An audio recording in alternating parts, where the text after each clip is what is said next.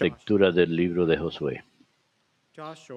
En aquellos días Josué reunió todas las tribus de Israel en Siquén y llamó a los ancianos, a los jefes, a los jueces y a los magistrados para que se presentasen ante Dios. Josué dijo a todo el pueblo, Así dice el Señor Dios de Israel.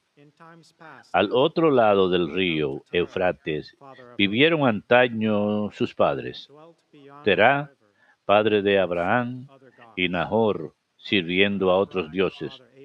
Tomé a Abraham, su padre, del otro lado del río, lo conduje por todo el país de Canaán y multipliqué su descendencia dándole a Isaac.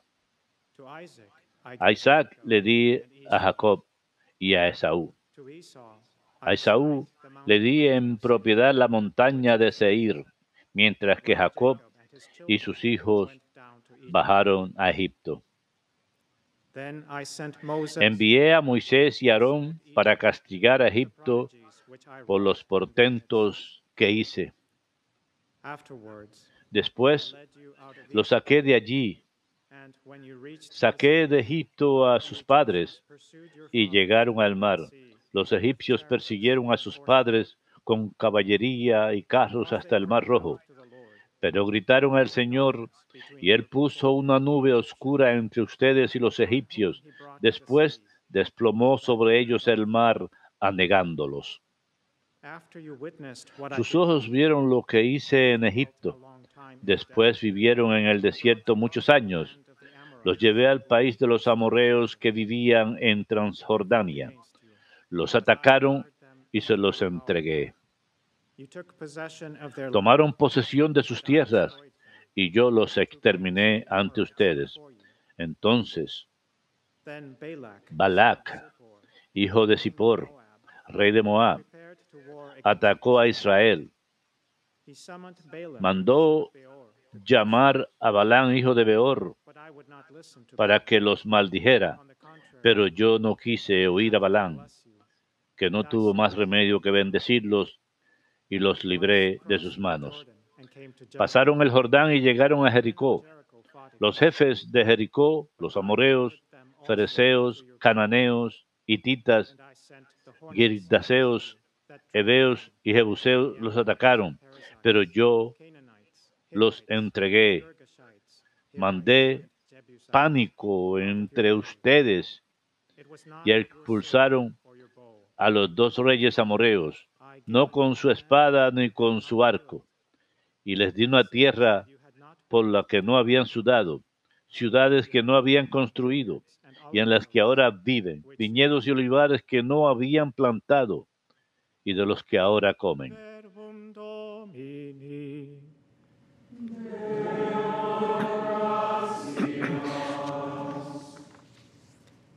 His mercy endures. Den gracias al Señor porque es bueno.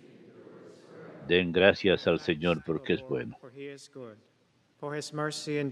Den gracias al Señor porque es bueno, porque es eterna su misericordia. Den gracias al Señor de los dioses. Den gracias al Señor porque es bueno. Den gracias al Señor de los señores. Guió por el desierto a su pueblo. Den gracias al Señor de los señores. Él hirió a reyes famosos, porque es eterna su misericordia. Den gracias al Señor porque es bueno. Dio muerte a reyes poderosos e hirió a reyes famosos. Le dio su tierra en heredad, en heredad a Israel, su siervo, y nos libró de sus opresores, porque es eterna su misericordia. Den gracias al Señor porque es bueno.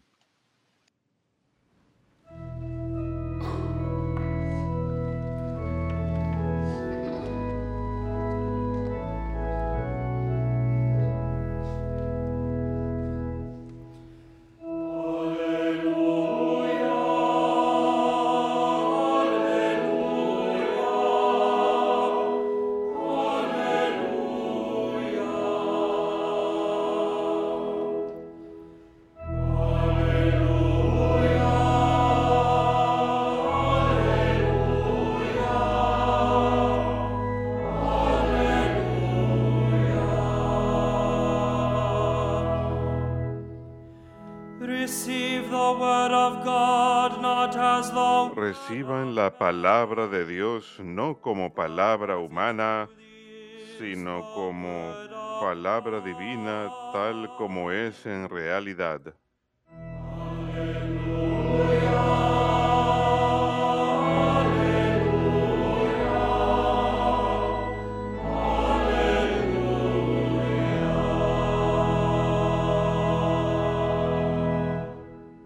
Dominus vobiscum.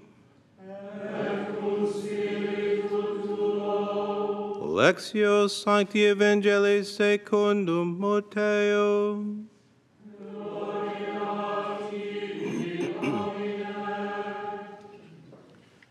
Some Pharisees approached Jesus. En aquel tiempo se acercaron a Jesús unos fariseos y le preguntaron para ponerlo a prueba, ¿es lícito a uno despedir a su mujer por cualquier motivo? Él les respondió, ¿no han leído que el Creador en el principio los creó hombre y mujer? Y dijo, por eso abandonará el hombre a su padre y a su madre y se unirá a su mujer y serán los dos una sola carne. De modo que ya no son dos, sino una sola carne. Pues lo que Dios ha unido, que no lo separe el hombre. Ellos insistieron. ¿Y por qué mandó Moisés darle acta de repudio y divorciarse? Él les contestó, por lo tercos que son, les permitió Moisés divorciarse de sus mujeres. Pero al principio no era así. Ahora les digo yo, que si uno se divorcia de su mujer, no hablo de prostitución, y se casa con otra, comete adulterio. Los discípulos les replicaron, si esa es la situación del hombre con la mujer, no trae cuenta casarse. Pero él les dijo, no todos pueden con eso, solo los que han recibido ese don. Hay eunucos que salieron así del vientre de su madre, a otros los hicieron los hombres, y hay quienes se hacen eunucos por el reino de los cielos. El que pueda con esto,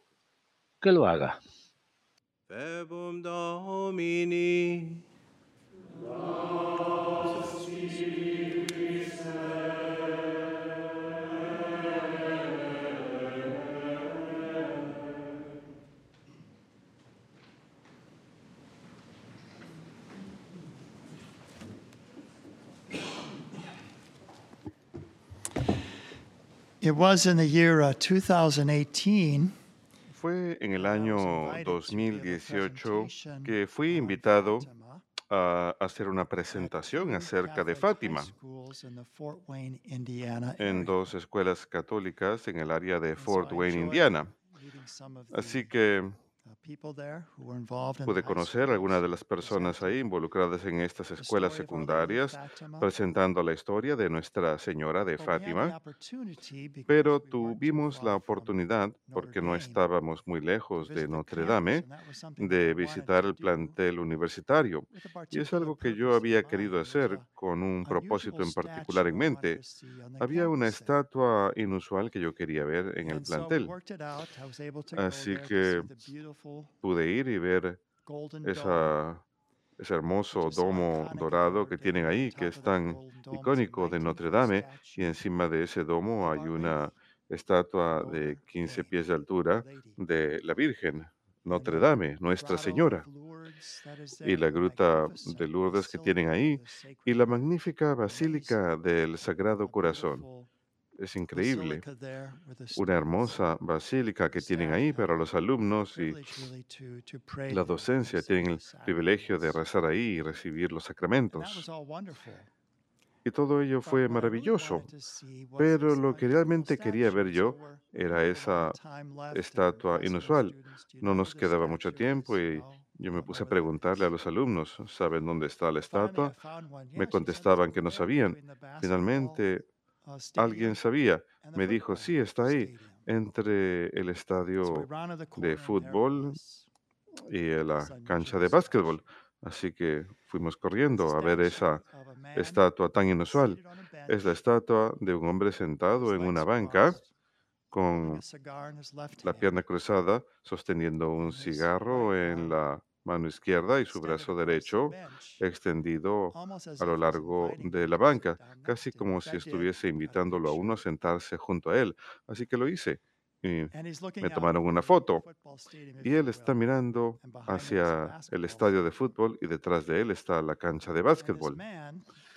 Y este hombre el de la estatua se llama Ed Kraus. Era conocido como el señor Notre Dame. Y lo, yo lo admiraba no por los logros atléticos que tuvo, que fueron muchos,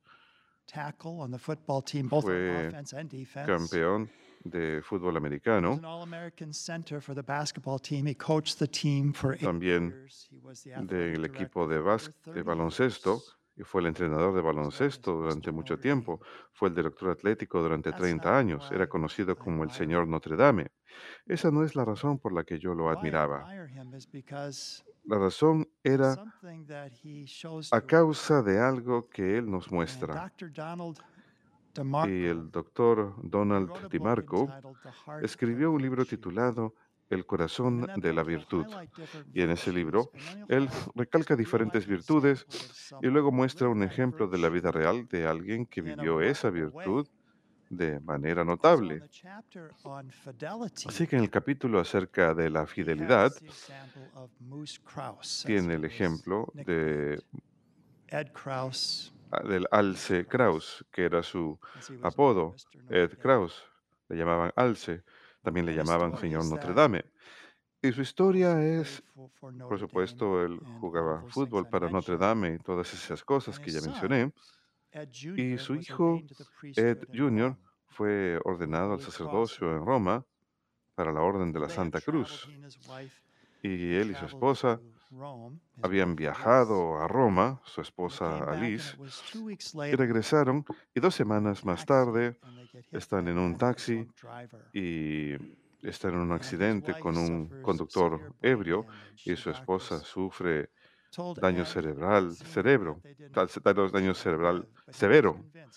El doctor les dijo que no esperaban que viviera, pero él le contesta, claro que ella va a vivir. De hecho, ella vivió durante 23 años, pero ya había sufrido un daño cerebral severo que causó que no tuviera buen control de las emociones, que causara que perdiera su capacidad para razonar.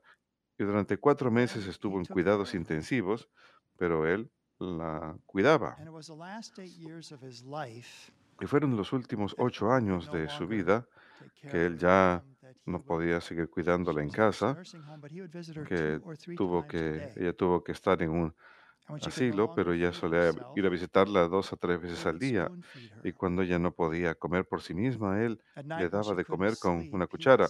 En la noche, cuando no podía dormir, él le cantaba. Y durante, en la fecha de su aniversario de boda 50, él rentó un frac blanco y renovaron sus votos de matrimonio después de 50 años. Él cuenta que la vida después de su accidente fue una crucifixión para los dos. Sin embargo, él no quería que la gente sintiera lástima por él. Él le dijo a su hijo, Ed Jr., al padre, Ed Jr., realmente no hay ningún lugar que yo preferiría estar sino en la habitación con tu madre. Sé que muchas personas sienten lástima por mí, pero yo soy el afortunado. Yo estoy en la afortunada situación de poder extender cuidado. Esa es la parte fácil. Tu madre tiene la parte difícil. Ed Parsijian, el famoso entrenador de fútbol americano de Notre Dame, cuenta, yo le llamo San Edward. Si todo el mundo tuviera ese tipo de compasión y respeto por su cónyuge, este mundo sería mucho mejor. El padre Theodor Hepsberg comenta, "Él realmente fue la roca, el peñón de Gibraltar, ejemplo de integridad. Si alguna vez en la vida conocí un santo, efectivamente fue él. Y Jerry Faust, el día después de que Ed Krauss murió, diciembre 11 de 1992, el ex eh, director en jefe de Notre Dame dijo, creo que la verdadera leyenda de Notre Dame ha muerto. Hablan de Dickbur, Rockney, de los cuatro jinetes, pero creo que él fue la verdadera leyenda, la belleza de la fidelidad, de amor fiel, el cual el Señor señala el día de hoy. Y Donald de Marco en su libro El corazón de la virtud resalta esta virtud de la fidelidad a la cual todos estamos llamados en nuestro estado particular en la vida. Me encanta un par de sus ideas que quiero compartir con ustedes de ese capítulo. Él dice, la belleza esencial de la fidelidad yace no tanto en su capacidad de proveer resultados favorables, sino en su valentía, su esperanza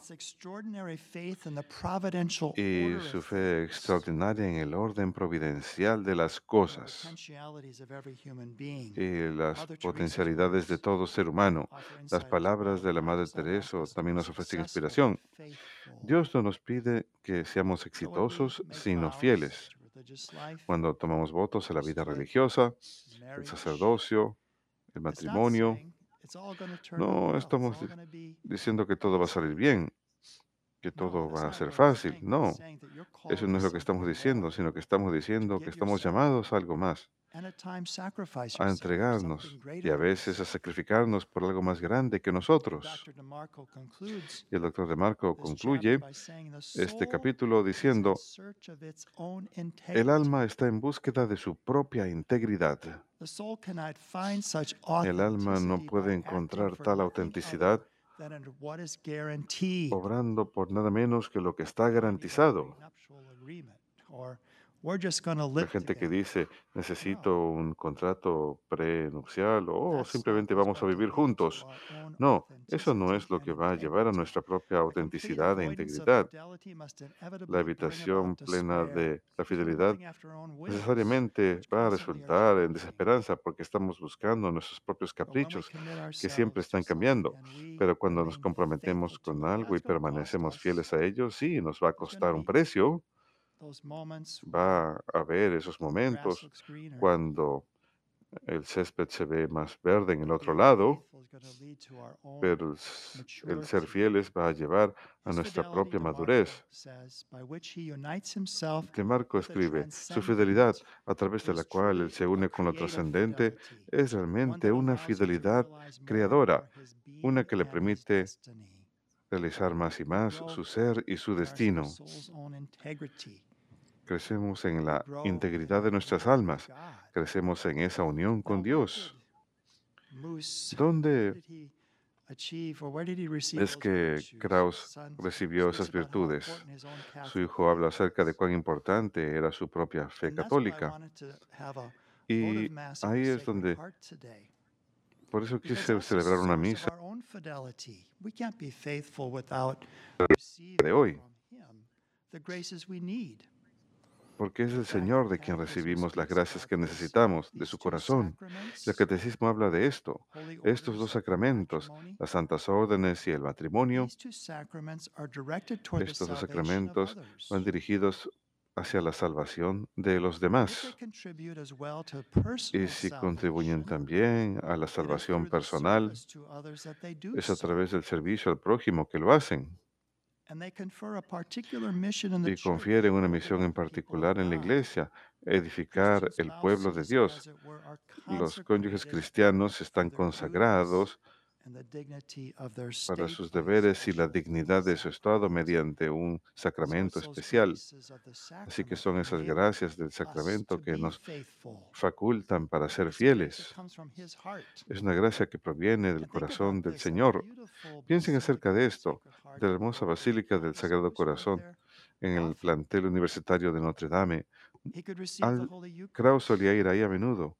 Podía recibir la Sagrada Eucaristía podía confesarse ahí, podía rezar ahí ante el Santísimo Sacramento. Realmente eso es lo que le facultaba para ser fiel. Eh, el Señor le estaba alimentando a él con una cuchara y a todos nosotros a través de los sacramentos. El Señor nos canta su canción de amor y todas las formas en que alimenta nuestras almas y revela su profundo amor por nosotros. El Señor renueva su alianza, su alianza matrimonial con nosotros, tan frecuente como lo queramos, tan frecuente como vamos a misa. La alianza nueva y eterna es renovada. Esta alianza matrimonial con el Señor. Estamos invitados a la cena de bodas del Cordero cuando renueva este voto con nosotros. Qué maravilloso es meditar acerca de esto. ¿Por qué era posible hacer esto a Alce Kraus, a Ed Kraus? A causa de ello, por la gracia de Dios. Así pues, el día de hoy, cuando leemos el libro de Josué, estamos leyendo el último capítulo, el pueblo ha llegado a la tierra prometida y está siendo repartida. José, Josué ahora es anciano y está llamando al pueblo, lo congrega y les recuerda todas las cosas que el Señor ha hecho por ellos. Y nosotros también necesitamos ser recordados de eso, todas las cosas que el Señor ha hecho por nosotros. Y mañana escucharemos que somos libres de elegir responder a su amor o no, así como los israelitas lo fueron. Así que Josué dice lo siguiente y lo escucharemos mañana. Él acaba de contar todas las formas en que Dios los ha bendecido, cómo Él ha hecho maravillas por Él. Pero si no les complace servir al Señor, decidan hoy a quién van a servir. A los dioses a los que sirvieron sus antepasados al otro lado del río Éufrates o a los dioses de los amorreos en cuyo país habitan. En cuanto a mí toca, mi familia y yo serviremos al Señor. Esa tiene que ser nuestra intención. En cuanto a mí toca, mi familia y yo serviremos al Señor. La sociedad de hoy dice, no, no necesitas casarte, no necesitas ese contrato vinculante. Tienes que tener tus opciones abiertas si pasa cualquier otra cosa. ¿Qué tal si las cosas no funcionan? Eso al final lleva a la desesperanza, no lleva a ningún lado. Sí, pero más bien es a través del amor fiel, la fidelidad que vemos en Ed Kraus, que provino del corazón del Señor, que nos permite ser fieles. Es ahí donde encontramos la integridad de nuestras almas. Es ahí donde maduramos. Es ahí donde crecemos y progresamos en el amor de Dios y del prójimo.